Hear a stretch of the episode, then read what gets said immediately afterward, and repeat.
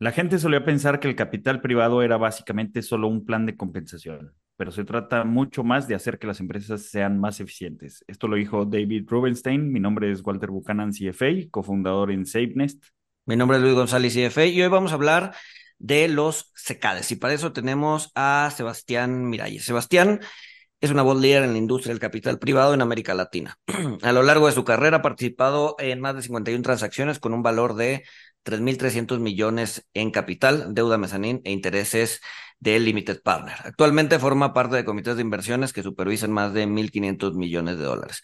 Él fue director general de Mexico Venture, la división de Venture Capital y Mezanín de fondos de fondos, y desempeñó previamente un papel transformador como director coordinado, coordinando el equipo de Private Equity de CAF, Banco de Desarrollo de América Latina. Eh, ha trabajado con el equipo de Global Venture Equity de Morgan Stanley y como consultor senior en el grupo de servicios financieros de Kroll. Además, es miembro fundador de la CFA Society de México y representa el Fondo de Inversión Pública de Arabia Saudita en el Consejo de Fondos Nacional de Fondos KSA.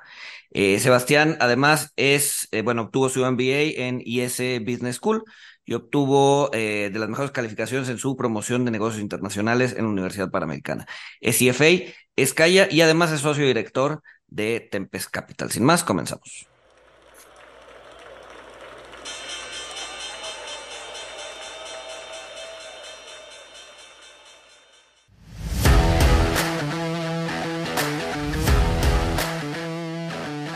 Monito, el otro lado de la moneda. Hola Sebastián, ¿cómo estás? Eh, gracias por, por, por, venir a platicar aquí con nosotros acerca de los secades. Hola Luis, un, un gran gusto. Hola Walter, este, el, el, placer es mío y gracias por tenerme en, en su podcast. Se empezaría con, con, la pregunta básica, ¿no? Para que nuestra audiencia conozca, ¿no? Generalmente escuchamos a los secades y, y, y y pensamos en Afores, ¿no? Este, no pensamos en un instrumento que sea para todos. Entonces, no sé si quieras platicarnos qué, qué diablos es un SECADE. un SECADE es un instrumento bursatilizado para que eh, se pueda acceder, para poder acceder a inversiones en capital privado, es decir, en empresas pequeñas y medianas que, está, que no están listados en la bolsa. También se puede utilizar para invertir en real estate y otras categorías de, en, en otros asset classes para nuestra plática principalmente me voy a estar enfocando en empresas pequeñas y medianas mexicanas. Este, el, eh, bien lo dijiste, es un vehículo. Hay muchas maneras de acceder al final todo, eh, eh, lo que hay que siempre estar enfocado es en el activo subyacente, en qué estamos invirtiendo. Luego está el paquete, el envoltorio, el wrapper, en el cual, por el cual accedemos a la oportunidad. El SECAD es uno de ellos. En este caso está muy enfocado para la, las AFORES eh, y el sistema de pensión mexicano para darle mayor transparencia y pues un vehículo muy visible para, eh, para facilitar su regulación y que no haya abusos. Cuando dices que es un vehículo eh, más eh, designado para las AFORES, o sea, efectivamente solo las AFORES pueden invertir en los ECADES. O sea, un, un, una, persona común ¿no? O sea, como, en CETES directo, ¿no? Una persona no puede ir a, a un lugar como CETES directo e invertir en un secade, solo Afores. Sí se puede, pero tienes que, tienes que ser un inversionista calificado, que tiene cierto tamaño, y realmente tienes que entrar en el libro que, eh, que prepara el intermediario. El, se se, eh, los secades pueden transar en la bolsa y libremente. La realidad es que rara vez lo hacen y entonces ocurren eh, eh, principalmente los inversionistas que ingresan al inicio son los que van a estar al, al final, ¿no? Fuera de algunas transacciones que se les conoce como secundarios. Okay, entonces, bueno, creo, creo, que aquí es algo importante, o sea, ya nos comentas que es un instrumento eh, bursátil, pero pues rara vez se, se negocian en el mercado bursátil, o sea, los inversionistas entran eh, en, en, en, el libro para formar el CECADE, o sea, se, se, se apuntan para, para, entrar a esta inversión. Eh, después de esto, o sea, ¿cómo, cómo, cómo funciona? ¿Cómo, ¿Cómo es la salida? ¿Después de cuánto tiempo? ¿Cómo, cómo van haciendo las valuaciones de, los CECADES? ¿Cómo saben los inversores cómo se va comportando su inversión? Bueno, es una excelente pregunta, Walter tú te comprometes a un instrumento en el cual vas a ir desembolsando conforme las oportunidades se van dando y quedas obligado a este, a cumplir esos, esos llamados de capital. Normalmente, y esto se puede negociar en cada CKD y realmente con los, el inversionista ancla de el quien va a, a asegurarse que los términos mínimos, este, eh, los términos sean los adecuados para la estrategia que se está siguiendo, ¿no? Bueno, junto con el administrador que tiene que proponer algo lógico. Este, y los términos normales para private equity son cinco años de periodo de inversión, prorrogables a uno más uno, y diez años de periodo de vida del fondo, prorrogables a, eh, a dos años más, uno por uno.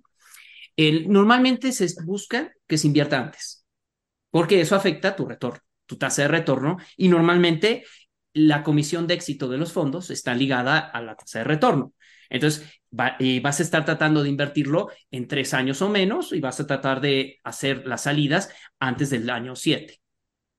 Ahora, eh, para los que no están tan familiarizados, o sea, me, me, mencionabas el, periodo de inversión, las llamadas de capital, eh, pero, pero puedes ahondar un poquito sobre esto, sobre todo para la audiencia que, que no conoce, o sea, si, si yo digo, si yo soy un institucional y digo voy a invertir eh, 100 millones, 10 millones eh, en un CKD, o sea, no, no es que vaya a desembolsar todo, todo al principio, pero si no lo puedes explicar tú, Sebastián. Tal cual, Walter, lo, explicaste muy bien. Te estás comprometiendo a participar en una serie de inversiones con una, y compartir los gastos de la búsqueda y estructuración de estas inversiones. Cuando se hace la emisión de un SECADE, que es cuando empieza a vivir, empieza a existir en términos reales, en ese momento vas a recibir un llamado inicial para los gastos de emisión y un llamado para inversiones si es que ya hay alguna lista. Si no, durante, eh, el, eh, durante la vida del fondo vas a estar recibiendo llamadas periódicas para cubrir gastos y para cubrir el, uh, y para honrar las llamadas de capital que se van dando. Normalmente hay por lo menos una llamada de capital por trimestre. ¿Qué significa eso? Que tú tienes que, si eres un inversionista sofisticado, vas a tener ese capital ya comprometido en tu balance sheet, lo vas a, lo vas a, la reserva la vas a tener invertida, probablemente en bonos gubernamentales de bajo riesgo, probablemente duration match, pero cada quien establece sus propias políticas de riesgo y vas a tener listo el capital para poder ser llamado conforme el plan de inversión. Un buen administrador te va a mantener al tanto de eh, cuando se espera que ese capital sea eh, requerido. Entonces, para que puedas manejar tu tesorería y estar desembolsando conforme a, la, a, los, a, a, que se generen los compromisos. Este, el, esto es, bueno, esto es porque, porque obviamente no, si te comprometes de golpe y desembolsas de golpe todo el capital, pues el retorno va a ser mucho más bajo, vas a tener una reserva de caja en el CKD ahí metido, este, probablemente en CETES, y eso pues no le conviene a nadie. ¿No? Incluso hoy en día, y lo estamos haciendo en nuestro CKD, hay ya líneas de capital que te permiten ni siquiera llamar el capital a los inversionistas, sino apalancarte con un banco sacar una línea de crédito por, por esos periodos trimestral o más y finalmente hacer quizás una sola llamada de capital en el año. Y eso mejora muchísimo el, el perfil de retorno del fondo. De hecho, si, me, si eficientizas todos los procesos de llamado de capital que hasta ahora pocos fondos lo han logrado y nosotros creemos que en, nuestro caso va a ser eh, una excepción, estás hablando posiblemente de hasta 550 puntos base de retorno adicional, simplemente manejando correctamente los llamados de capital y teniendo un, un, capital call line, cosa que no todos los ECADES pueden hacer porque no tienen el capital comprometido. Tienes que lograr tener es, una estructura que cumpla con ese requisito. En nuestro caso, nosotros nos fuimos por un SEBUR, este, eh, un SEBUR que es un fideicomiso bursatilizado, que es una estructura ligeramente distinta, pero que tributa como SECAD. Ahora cada, sí. cada Perdón que sí son muchos términos no, técnicos. Sí, no, no. Ahora, ahora, cada secada me imagino que tiene un, un, una especie de pipeline, ¿no? No es así como dame dinero y vamos a ver en qué, en qué invertimos. No, me sí, imagino no que cheque tiene. en blanco, ¿no? O sea, no, o sea tiene, tiene un espíritu, ¿no? En donde yo me voy a enfocar a, eh, como decías al inicio, probablemente el SECAD que ustedes están estructurando eh, a empresas de pequeña y mediana capitalización en México, ¿no? Y vas, o sea, y, y, y no te sales de ahí, o, o sí tienes la opción de de si ves otra, otra, otra, otra oportunidad, pues ir y salirte de tu, pues, del espíritu del secade. A ver, tú tienes una tesis de inversión con unos lineamientos que están capturados en la documentación del fideicomiso. O sea, tienes una tesis a la cual te tienes que apegar. Este, esa tesis se puede modificar si el comité técnico en algún caso hace una excepción, pero la idea es, vamos a invertir, el, el inversionista tiene que saber en qué, qué, va a recibir, ¿no? Y, en qué, y, este, y, eso está, eh, y eso está en el prospecto. Ahora, hay un pipeline que todos los administradores eh, desarrollan para cubrir los primeros, eh, por lo menos el primer año de inversiones. Que tenemos, eh, nosotros tenemos un pipeline este, de más de siete empresas que estamos viendo, las cuales te diría que unas dos que nosotros nos sentimos muy cómodos para invertir eh, de manera eh, próxima. Pero, por supuesto, todo esto es ese pipeline es, pues no es seguro, se, nos, se te pueden caer transacciones. Lo que tú tienes que evaluar es el track record del administrador, su filosofía de inversión, su capacidad de generación, para estar seguro que, aunque estas se caigan, sí va a haber una originación de la misma calidad que lo que estuviste viendo y, este, y que se va a realizar de manera confiable. Oye, entonces, si, o sea, yo tengo un camino a seguir, tengo identificadas las empresas eh, que, posiblemente voy a, voy a adquirir como administrador del SECADE el primer año, pero como comentas, se, puede, pueden caer, este, aunque tengo trazado que voy a buscar eh, empresas de, de, de, la misma calidad. Eh, sobre esto, o sea, vamos a suponer que, que yo pues levanté un SECADE de 300 millones, mil millones, lo que sea. Este, ha pasado, Sebastián, que pues sufran una sequía de oportunidades, por así decirlo, donde no puedan desplegar el capital o, qué sucede aquí? ¿Están obligados a desplegar el capital en, en, en los tiempos que se estipulan?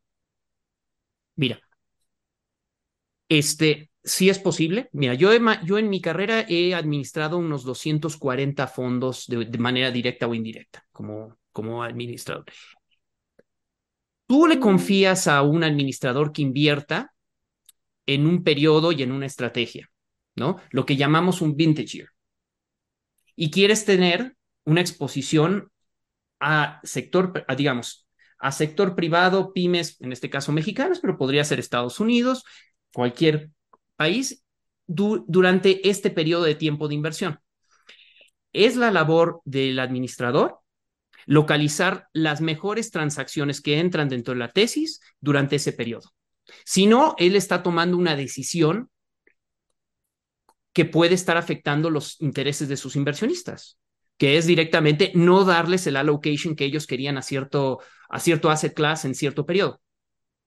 Entonces, eh, no, yo, yo te diría, no, no debería, en principio, el administrador dejar de originar, a menos que no pueda cumplir con, la, eh, con las características de la tesis que él presentó a los inversionistas.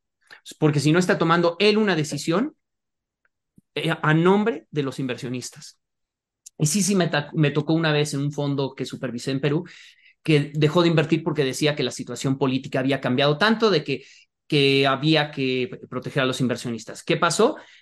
Que en realidad el, la bolsa subió, las valuaciones subieron y nosotros como inversionistas quedamos este, excluidos de un sector al cual nosotros habíamos puesto capital pues a trabajar, ¿no?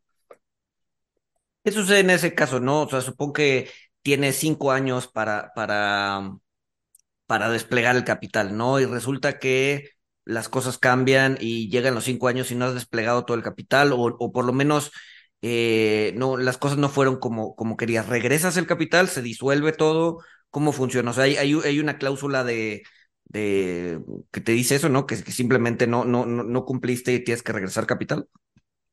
A ver, si el fondo este, no tiene una sola inversión, se disuelve. O sea, lo, lo, lógico y lo sencillo se disuelve. Este, como administrador significa que fracasaste en, proveer a tus clientes en la exposición uh, sectorial país que ellos habían contratado con lo cual te va a ser increíblemente difícil volver a levantar un fondo y probablemente tu carrera de inversionista ahí terminó. Okay. Si, tiene inversiones ya levantadas, se van a administrar este, por el periodo de inversión. Puede ocurrir que no se logró desplegar todo el fondo, lo cual no suele ocurrir, pero puede ocurrir. Este, y eso, eh, eso puede llegar a afectar la, los retornos en base a que, principalmente a los gastos, que los gastos se van a desplegar entre menos inversiones, ¿no? Se van a prorratear entre menos inversiones. Pero eh, en determinados momentos puede ser la, decisión correcta y prudente. Eh, esto es mucho de criterio. O sea, hay que hacer las cosas que son prudentes, que son correctas, de acuerdo al, pues, al mandato que uno recibió de sus inversionistas. Sí, claro. Sí, claro, por, eso, por eso la importancia que lo mencionabas, ¿no? O sea, te fijas en, la experiencia, en el track record de, del administrador eh, del, del. Eh, Sebastián, bueno, ahorita nos comentaste que nos estamos enfocando en, en de, de capital privado. ¿Qué, qué otro tipo de, de SECADES hay? Este, ¿Cuáles son un poquito sus diferencias? Bueno, mira, de vuelta, el SECADE es un wrapper. Tú puedes tener distintas maneras, tú puedes poner muchos tipos de activo dentro de, de, de ese wrapper. Este wrapper, este vehículo en particular, se enfoca en que es principalmente exposición México, o que es exposición mexicana. Entonces tienen que ser proyectos, empresas, hoteles, este, fábricas, este, el, o eh, oficinas mexicanas. ¿no? La el, el, tamaño es negociable con los, eh, los inversionistas. Puede ser empresas grandes, pueden ser, pueden ser empresas, microempresas. Va a ser algo que uno va a negociar. Ahora, la, la, la, la salida, ¿no? Eh, generalmente eh, eh, cuando tienes que regresar decías, ok, desplegamos el capital y después a los siete años pues buscas, buscas generar retorno, pero eso implica una salida, una desinversión de, tu, de tus inversiones, ¿no? ¿Cómo, ¿Cómo se hace eso en un mercado mexicano complicado, siendo, por ejemplo, los, los, los IPOs la forma más sencilla de salir y aquí en México pues, pues no, se da, no se da eso, ¿no? Entonces, ¿cómo, cómo sales, cómo desinviertes ese tipo de vehículos? Bueno, Luis, ese ha sido el gran reto en el mercado por, por los últimos siete años. Pocas salidas, las antes uno pensaba que podía bursatilizar fácilmente, resulta que no, y resulta que hemos tenido más empresas privatizadas, eh, bueno, going private que esté bursatilizándose. Es un problema de, eh, de apetito de mercado de, de parte de los inversionistas institucionales mexicanos que pues, prefieren vehículos, eh, prefieren invertir en mercados más grandes, títulos con más liquidez, que pues tiende a, a resultar en mejores utilidades para ellos. ¿no? Es, es una, el capital privado es un asset class caro para administrar de parte de un inversionista institucional y siempre, por sus características, pues el, los expone a mayor riesgo reputacional, porque si le das el dinero a alguien que no debías, es muy visible, ¿no? Bueno, entonces, eso lleva a que, el, eso lleva a que la, eh, tengamos un mercado eh, un bursátil pues menos activo de lo deseado y tenemos que pensar en salidas alternas. De, puedes hacer desde el, bueno, la resolución sencilla es uno, compra muy barato para poder hacer IPO y, entrar a un precio que sea un tiro al piso. Eso es un gran reto. Tienes que tener muchísimo pipeline para poder hacerlo, pero es posible. Lo otro es estratégicos. Los estratégicos ahora están muy activos en México. El nearshoring está llevando a que corporativos norteamericanos, pequeños, y, eh, eh pequeños grandes y, eh, medianos y grandes, estén comprando empresas mexicanas. Cada vez es una salida más creíble, más, eh, y, de hecho por donde estamos viendo el mayor número de salidas en estos momentos. La otra es meter cláusulas de, de um, repago, puts, etcétera, que eso es menos común, eh, pero sí puede ocurrir. Tú puedes, eh, tú puedes esencialmente comprometer a la compañía a dar un retorno a la que invertiste un retorno mínimo y que te recompre, lo cual lo empieza a convertir en un instrumento híbrido casi mezanín. O si no, mezanín directamente, dependiendo de tu definición. Sí, claro. Oye, y sucede, o sea, eh, sucede que, por ejemplo, un CKD, su objetivo sea invertir en empresas este, pequeñas y otro, su objetivo sea invertir en empresas medianas. Entonces, o sea, la, la, la misma salida puede ser con un mercado que creen los CKDs, este, o, o esto no sucede. Bueno, se está empezando a dar mucho movimiento alrededor de secundarios en, aquí en México. Sí, los secundarios eh, y vehículos específicamente para invertir en secundarios, es decir, y comprar participaciones en fondos privados este, y llevarlas a un, eh, por un periodo adicional. ¿no? La idea de que las compañías que traen son interesantes, pero que sencillamente no se ha logrado una salida. Y es cuestión de encontrar el precio correcto. Ahí entran los temas de evaluación, por supuesto, que, pues, que se habían que, que creo que fuiste tú, Walter, que mencionó que se hacían con las evaluaciones. Normalmente los CK, o más bien, los CKs tienen una, un valuador independiente que provee un precio. Este, se busca de que ese precio sea lo más semejante al asset price de real, el market price de, de los activos subyacentes. Si es el caso, se facilita que esa transacción secundaria ocurra este, y que se pueda y dar un retorno a los inversionistas y se, se, lleva a un nuevo periodo con el mismo administrador o con otro administrador. O sea, tú puedes tener secundarios iniciados por el GP, lo que se conoce como GP-led secondaries, o puedes tener secundarios de fondos especializados en secundarios. En México, ¿quién, quién, quién funge como evaluador? Porque sabemos, en el mercado bursátil sabemos que hay dos, ¿no? Pipi Balmer pero en, un mercado de private equity de secades, ¿quién, quién, quién te evalúa tu, tu activo? Hay varios, pero a ver, los más conocidos, este, eh, Quantity 414. Ok. O sea, sí hay, y, y están, y están, digamos que eh, legalmente aprobados por el regulador. O sea, eh, tienes que tener, o sea, no, no, no simplemente puedes poner tú un evaluador y evaluarte a ti mismo y decir, bueno, vale tanto, ¿no? O sea, sí tiene que haber una aprobación del regulador para que se evalúen estos activos? El evaluador está dado de alta ante la Comisión Nacional Bancaria. Este, el, obviamente, como administrador, tú preparas todo el caso de una evaluación, preparas este, la estructura, pero es el evaluador el que tiene que poner el precio y ya sea que toma tus datos eh, como eh, punto de partida o desarrolla su propio modelo. ¿Cómo, ves? dale, dale, Walter regresándome un poquito, porque, porque creo, que, creo que es importante, Sebastián, en, tu experiencia y los 240 eh, fondos en, los que has estado, eh, ¿cómo, cómo, cómo deciden qué proyectos van a tomar, qué tipo de empresa van a tomar? O sea, ¿ven, ven eh, el, el, el, apetito del mercado o, o te ha tocado que son más cuestiones innovadoras? Eh, donde, donde, ponen la idea y, buscan crear el mercado. Eh, ¿cómo, cómo, cómo, has visto que se da esto a lo largo de tu trayectoria?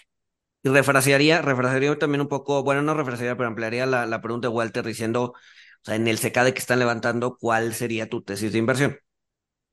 ¿No? Contrastado a lo histórico.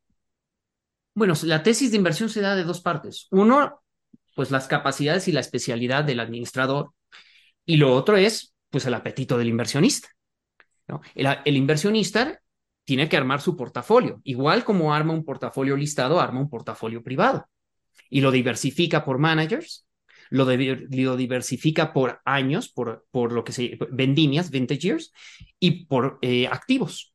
Decide cuáles activos le interesan, en qué ah, y geografías, qué activos, en qué geografías, y normalmente lo hace de tal manera de que tenga una exposición a lo largo de varios años con varios managers este, para que este, no tenga una concentración demasiado en un, en un periodo específico del ciclo de negocios. ¿no? De repente tienes un, pues una mala vendimia, un mal año, porque se, era un año donde las valuaciones estaban altísimas. ¿no? Eso lo, y eso eh, lo diversificas este, para tener una exposición equilibrada.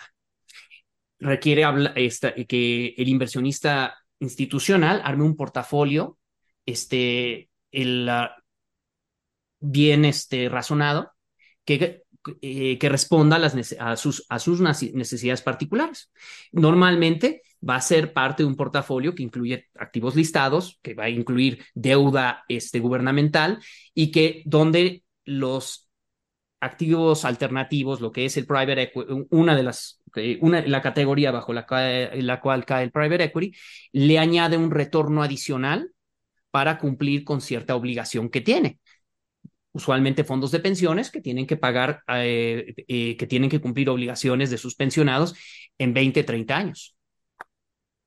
Ahora mencionas algo interesante de, o sea, cómo, cómo los inversionistas se, pueden diversificar por el, por el vintage year, o sea, para que no les vaya a tocar la mala fortuna, entre comillas, de, de invertir en un año donde las valuaciones están muy altas, pero se me ocurrió, bueno, se me vino a la mente que, eh, y quiero ver qué nos puedes comentar sobre esto, o sea, dentro de la misma estructura, o sea, pensando, pensando en un CKD, o sea, ya tienes como esa protección, ¿no? O sea, por eso, por eso no despegas, despliegas todo el capital en, en el primer año. Digo, también sería otra razón eh, para, para no llamar todo el capital desde un principio y desplegarlo en un principio, ¿no? O sea, por eso tienes los cinco años, eh, digo, que nos comentes que, que lo hacen eh, en promedio en tres, pero por eso tienes este periodo de años, ¿no? Para que, para, para digamos, suavizar el, los efectos eh, que toquen de evaluaciones altas, y pues seguramente si, si toca un mal año, pues después tienes oportunidades, ¿no? Hay cierta, eh, hay una escuela que piensa así, Walter, pero yo te diría que no. El periodo de inversión es para que asegurarte que el administrador se concentre en encontrar las transacciones que, eh, que cumplen con la tesis, que son buenas, y que no, que no básicamente que no entre en una tentación de desplegar como loco el primer, en los primeros años, porque si no se, se cierra el vehículo, ¿no? Si tú lo ves de una manera más práctica y lo ves como un portafolio desde la perspectiva del asset owner, el inversionista institucional, él puede diversificar eso a, eh, creando, eh, a través de compromisos con varios managers o el, mismo manager abriendo otro fondo. Como manager, tu deber es desplegar el capital lo más rápido posible con la calidad mínima que, que, que tiene que tener para maximizar la TIR, el retorno. Si te pones a tratar de diversificar, corres el riesgo, por ejemplo, que en los últimos años no encuentras las transacciones de la calidad necesaria y el fondo no llegó a completarse o bueno, a invertirse plenamente. Entonces, el, te diría que ese periodo de inversión es más bien un buffer tú como inversionista tienes que tratar de invertirlo de la manera correcta, cumpliendo con, con uh, los requerimientos necesarios lo más rápido posible. Tus inversionistas posteriormente podrán diversificar en la construcción de su portafolio. Pero sí hay, hay eh, managers que tienen esa, filosofía y que tienen un periodo de despliegue por año. Vamos a invertir el 20%, 30% cada año. Este, yo creo que puede ser una regla de dedo, pero no es lo que tú deberías estar buscando. Si yo puedo, eso sí, si no logro invertir en ninguna transacción el primer año, estaría sudando, porque ya estoy comprometiendo mucho el retorno de mi fondo. Sí, claro, pero, pero igual, o sea, si, si tienes unas oportunidades increíbles entre el año uno y dos, o sea, y lo puedes desplegar, este, pues tienes razón. O sea, ¿para qué te vas a esperar a, digo, dependiendo del criterio y la capacidad del manager, pero no tendría sentido esperarse. Ahí es donde entra la capacidad de originación. De originación y estructuración y hacerlo con la, capa con la calidad necesaria para obtener el retorno comprometido este, que, uno, que uno le dio a los inversionistas. Y que sea un, un retorno comprometido real, porque luego te vas a ver que pues, los managers andan pichando las afores eh, bueno, ya los inversionistas institucionales en todo el mundo, retornos que pues, simplemente son números en un pitch deck, ¿no? Este, no, hay que ser realista con los retornos que son realmente, que son realizables de manera confiable, este, y que no generen una, una selección adversa. Porque, por supuesto, eh, cuando tú hablas de una, como pasa en los mercados listados, cuando hablas de, una, de, eh, de retornos muy por encima del promedio, pues normalmente implican que se está, nos estamos viendo por empresas que no tienen comprador oportunidades que no tienen comprador. Es decir, que probablemente son riesgosas o que son sumamente eh, eh incompren eh, incomprendidas por el, la, por, eh, por el mercado. ¿No? Claro. Entonces, ¿Mm? adelante. Entonces, amarrar ese riesgo, o sea, amarrar ese retorno de salida, pues es, es, o sea, al no haber comprador, pues obviamente se termina diluyendo ese rendimiento, ¿no? Bueno, si vas por una oportunidad no real, si vas por un retorno altamente especulativo, pues hay un, un, un, perfil de riesgo mucho más elevado, ¿no? Y este, es muy fácil poner un número en un pitch deck, en un prospecto, es muy difícil cumplirlo, ¿no? Sí, claro. Sí, claro. hablando sobre, sobre el rendimiento, o sea, y creo que es uno de los beneficios eh, de, de, este tipo de, de, de instrumento, eh, si, si, nos puedes dar una estadística de, cómo ha sido el, el, retorno global como, como clase de activo en México y compararlo contra eh, pues otro tipo de, capital, Sebastián. Pues mira, para benchmark mexicano realmente no hay. Este, eh, nuestro SECADE va a ser el primero en, en salir en tres años, perdón, cuatro casi es específicamente enfocado en private equity. El, entonces, este, estamos hablando de pues un, este, un historial de rendimiento histórico de otros periodos. El SECADE y el private equity en México tienen un historial de retornos eh, bajos. ¿Pero por qué? Porque el instrumento estaba aprobándose, porque tenía una estructura mucho menos favorable de la que tiene ahora. Estructuralmente tenías que prefondearlo. Es, y se encontraron también con este, esta cuestión de, salidas, ¿no? Que se invirtió a quizás precios elevados y difícil poder salir a una evaluación eh, rentable con este, eh, con, uh, en el mercado actual.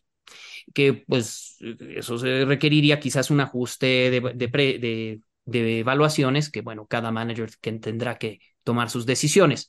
A nivel internacional, el private equity da un reto, eh, es, un es, un es un asset class que está muy sesgado, tiene un skew, ¿no?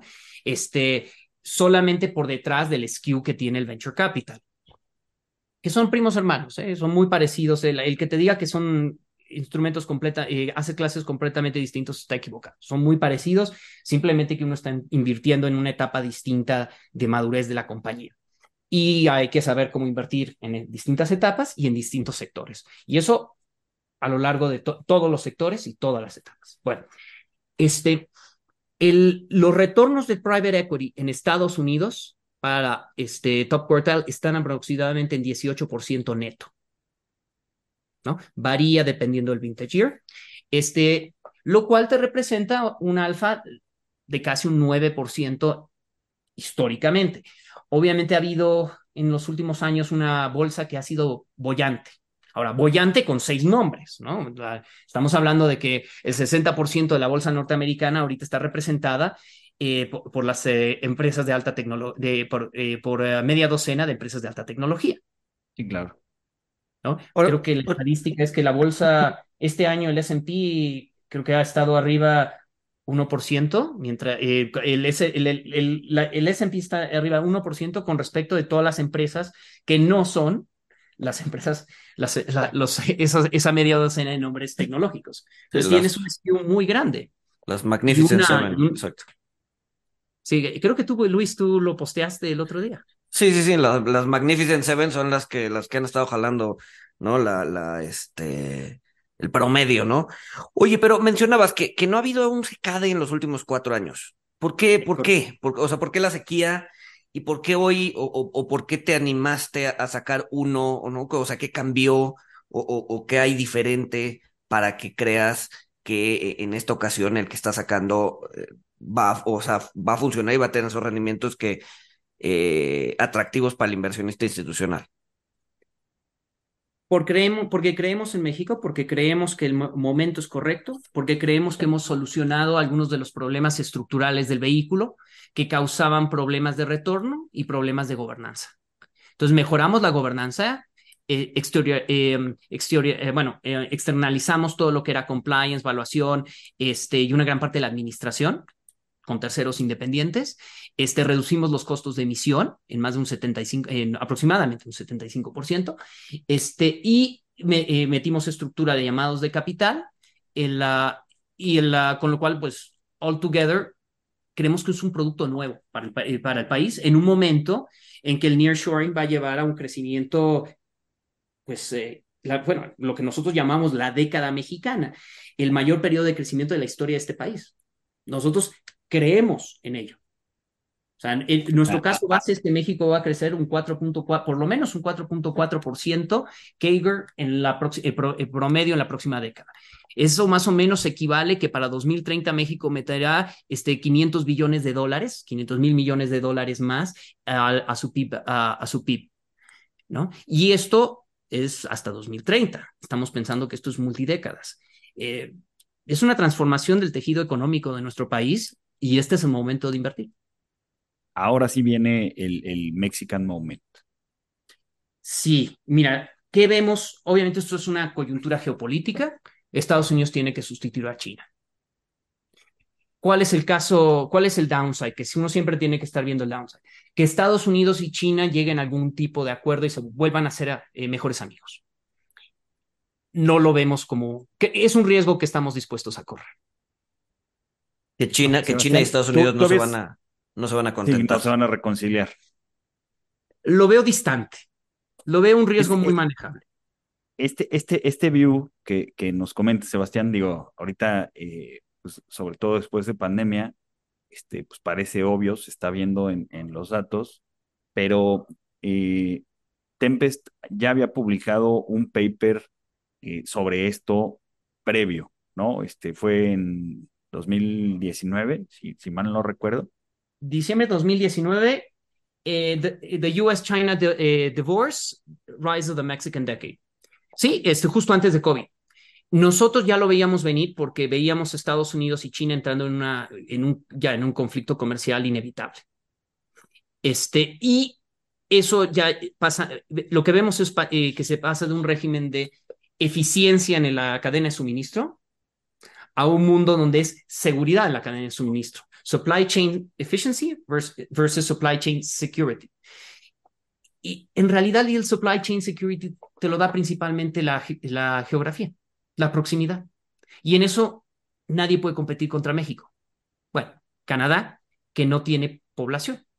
México, de hecho, uno de los mayores cuellos de botella que vamos a tener, de hecho, es la mano de obra. México ya tiene un desempleo, un número probablemente eh, eh, eh, amañado, pero ya estamos en un desempleo de un 2.7%. Somos uno de los países con la, de la OSD con el nivel de desempleo más bajo. Este, que nos va a llevar aumento de salarios, porque el trabajador se va a empezar a enfocar en los sectores de mayor valor añadido. Va, a haber competencia activa por la mano de obra, que por cierto ya lo estamos viendo en Monterrey.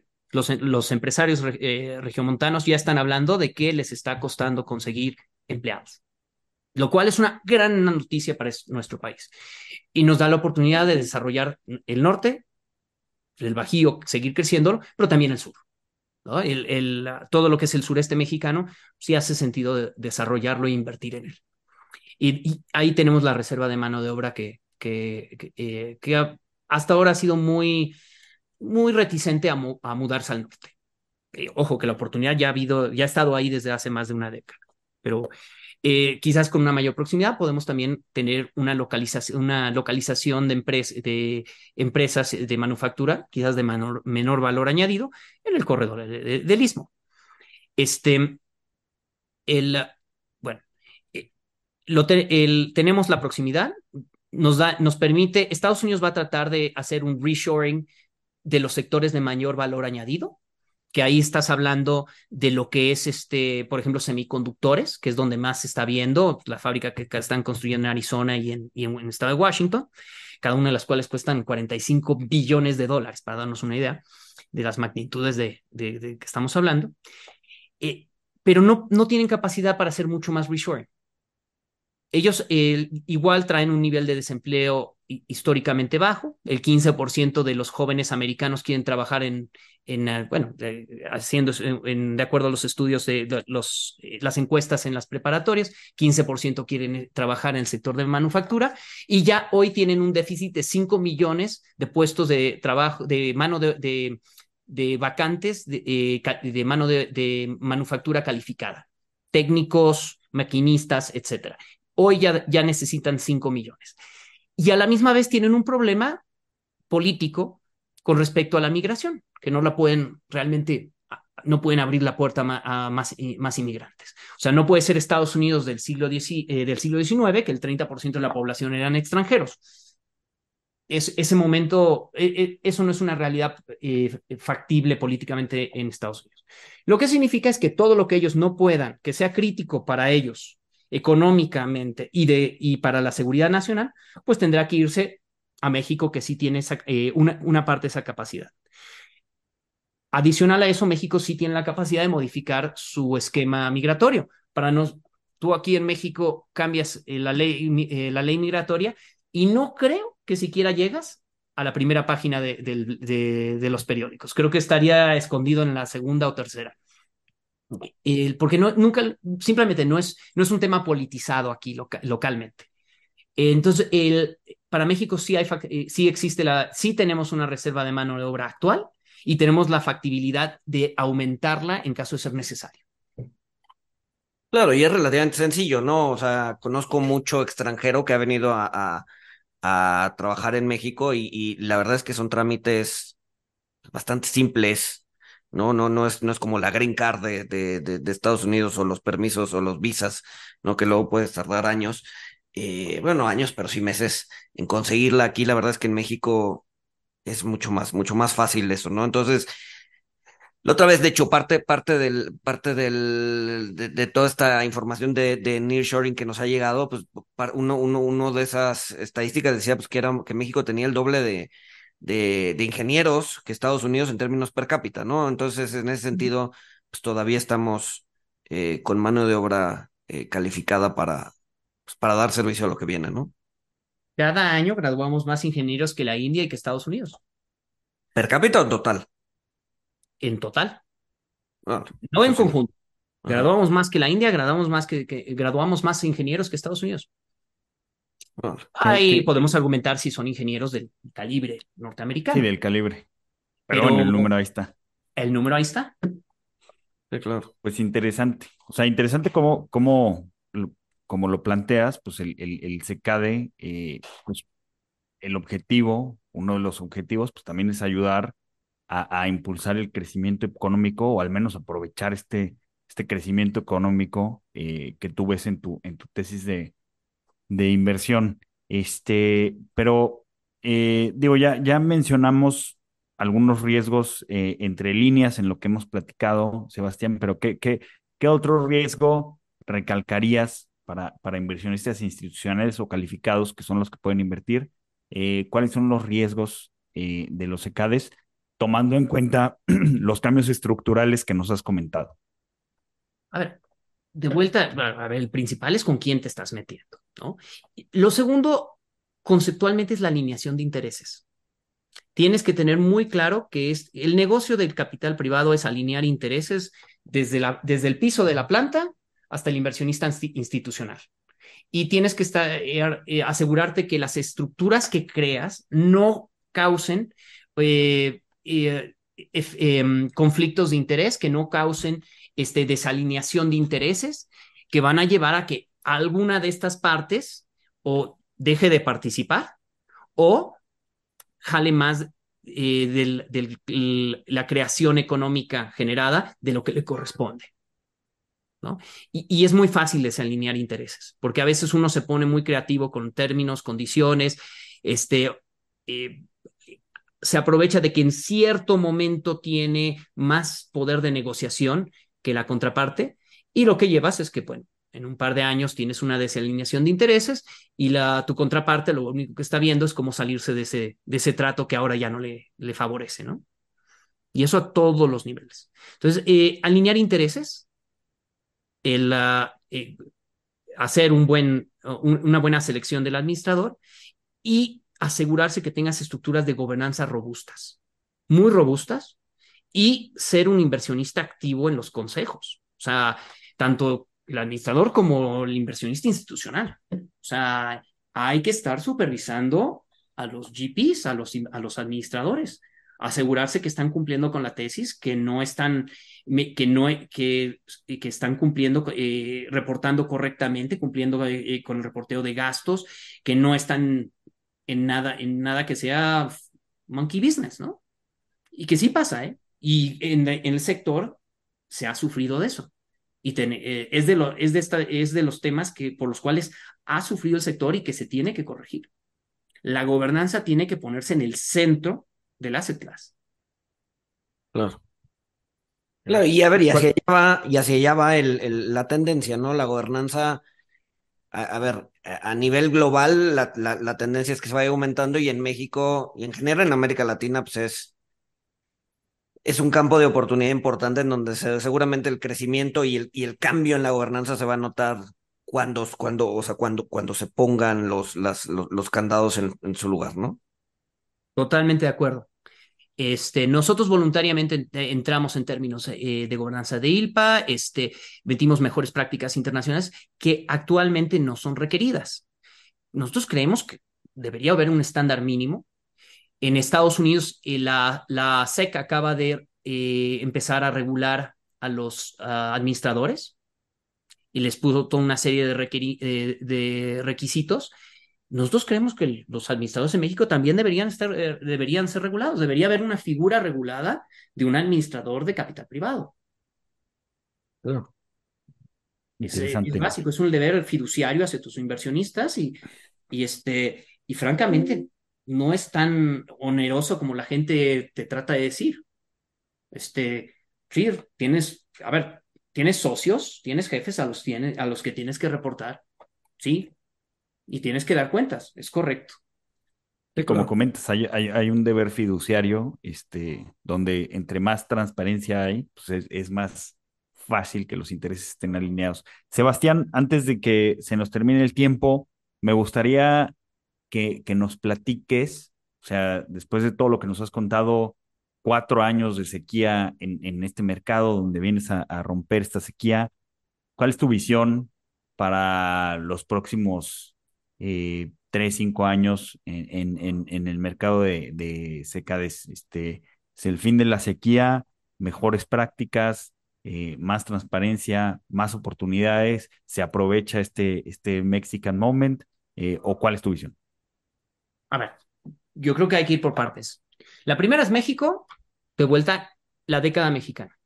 Viene el mejor periodo de, eh, económico de la historia de este país.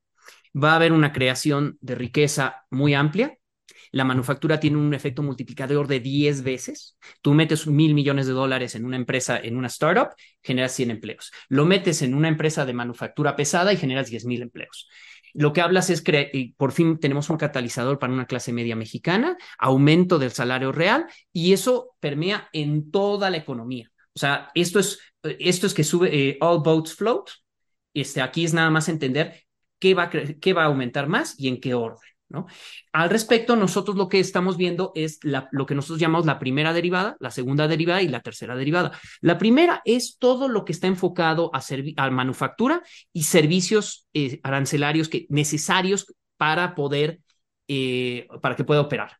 Y estamos viendo muchísimo empresas, el, digamos, el eh, sectores un poquito oscuros del, de manufactura, pero que son necesarios para que puedan operar el sector de manufactura. Y también incluyendo la logística, este, eh, la logística de manufactura y la, logística de productos, eh, eh, de productos en frío también. Este, y también, la infra- también estamos hablando de, de, este, eh, empresas que desarrollan eh, sectores, por ejemplo, de telecomunicaciones. Pues, eh, posteriormente a eso viene la segunda derivada, que ya es pues, un aumento en la clase media, consumo, y eso es muy amplio. Y ahí nos estamos enfocando los sectores que históricamente a nivel global tienen un ROIC más alto, retorno de capital más alto, y que nosotros detectamos que tienen la mayor capacidad de crecimiento basado en el catch-up opportunity a nivel estadounidense. Básicamente, ¿dónde están los países desarrollados en estos sectores? ¿Dónde está México? Y donde, el, uh, y donde tenemos el, históricamente el mejor retorno de capital. Entonces tú tienes un triángulo, lo que nosotros llamamos el triángulo del, del retorno, que es Total Addressable Market, Growth y, y, y este, y el ROIC. Con eso buscamos, eh, seleccionamos los sectores. Las empresas individuales, le metemos otro layer que es tener una, un margin of safety, que nosotros somos inversionistas de, de, value en el fondo, ¿no? Entonces, siempre estamos viendo, pues, cuánto podemos perder y cómo podemos minimizar eso, si es necesario a través de la estructuración, pero principalmente a través del activo y el precio al que ingresamos. Este, bueno, y en la tercera tienes ya lo que viene a ser lo que nosotros llamamos lifestyle. Ya a finales de, este, de esta década, pues ya vamos a empezar a hablar de, pues ya de consumo discrecional de mayor valor, si quieres llamarlo lujo. Pero, y eso puede afectar, eso, eso implica muchos sectores relacionados. Ok. Eh, hablando de estructura a nivel general, eh, SECADES, algo que no hayamos preguntado, que, que, se, nos, que se nos fue, que, algo que quieras resaltar un poco para, para ir cerrando la conversación. Mm, bueno, mira, nosotros lo que nos gusta decir es que estamos tratando de crear el primer SECADE de nueva, de nueva generación, reiniciar la, la industria en el país realmente, este, mediante equipos eh, eh, capacitados, correctamente incentivados, con intereses alineados y con los mayores estándares de gobernanza a nivel internacional. Con eso lograr que este, esta riqueza que se, va, que, que se va a crear, pues eh, primero se materialice de la mejor manera y que permee en el público inversionista mexicano. Realmente que finalmente no eh, acabe siendo que los que se beneficien del crecimiento mexicano sean fondos de pensiones norteamericanos y europeos. Claro. Claro, dejar el crecimiento, generar ese círculo virtuoso eh, al interior del país y y que no, que no escape, ¿no? Ese, sí, e, e, ese, ese crecimiento y esas eh, oportunidades al extranjero, ¿no? Que se queden aquí y, se genere justamente ese círculo virtuoso hacia adelante, ¿no? Y hacerlo de la manera correcta, institucional, estructurada, ética. Muy bien. Sebastián, muy, muy interesante esta conversación sobre, sobre secades y también sobre perspectiva eh, de México con lo que está pasando con el, con el nearshoring un poquito. Este, y no, no, no sé si quieras agregar algo más, Luis. No, no, no, agradecerte, Sebastián. Eh, y eh, sin más, nos escuchamos el siguiente miércoles. Saludos.